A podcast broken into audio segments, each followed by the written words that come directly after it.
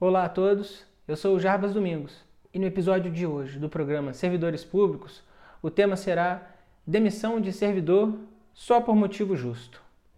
Pois bem, a ideia de que o servidor público, aquele que a gente conhece como concursado, né, popularmente, tem o seu cargo garantido até a sua aposentadoria, estando protegido de qualquer interferência de seus superiores, que eventualmente não são concursados, mais indicados políticos, tem se mostrado, no mínimo, uma meia-verdade.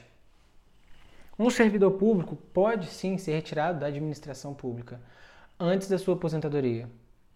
Isso acontece quando ele é demitido. Infelizmente, né, é um fato mais comum do que a gente pode imaginar. A demissão é uma pena, né? é uma pena aplicada em virtude da prática de uma infração funcional, uma infração administrativa cometida pelo servidor.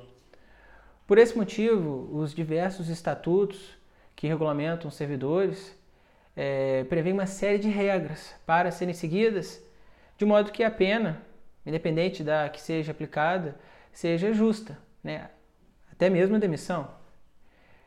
Uma dessas regras é que a pena seja proporcional a infração.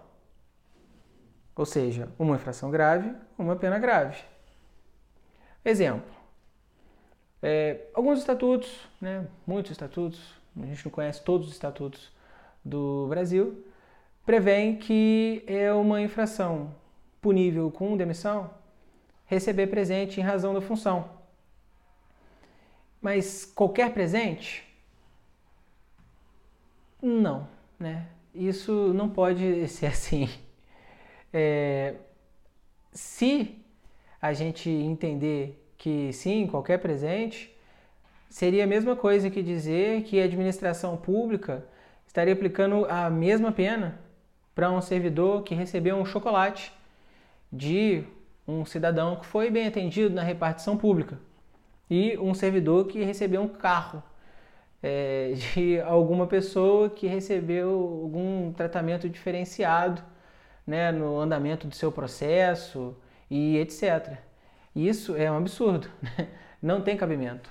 Mas caso é, isso aconteça, né, caso um, um servidor seja demitido por uma infração que não seja grave, né, o que ele pode fazer? Ele pode pedir, tanto administrativamente como judicialmente, a anulação dessa demissão e a imediata reintegração dele no cargo, além dos pagamentos, do salário, da sua remuneração que ele deixou de receber enquanto estava fora. Dúvidas? Entre em contato pelo e-mail ou acesse as demais redes sociais. Até o próximo episódio do programa Servidores Públicos.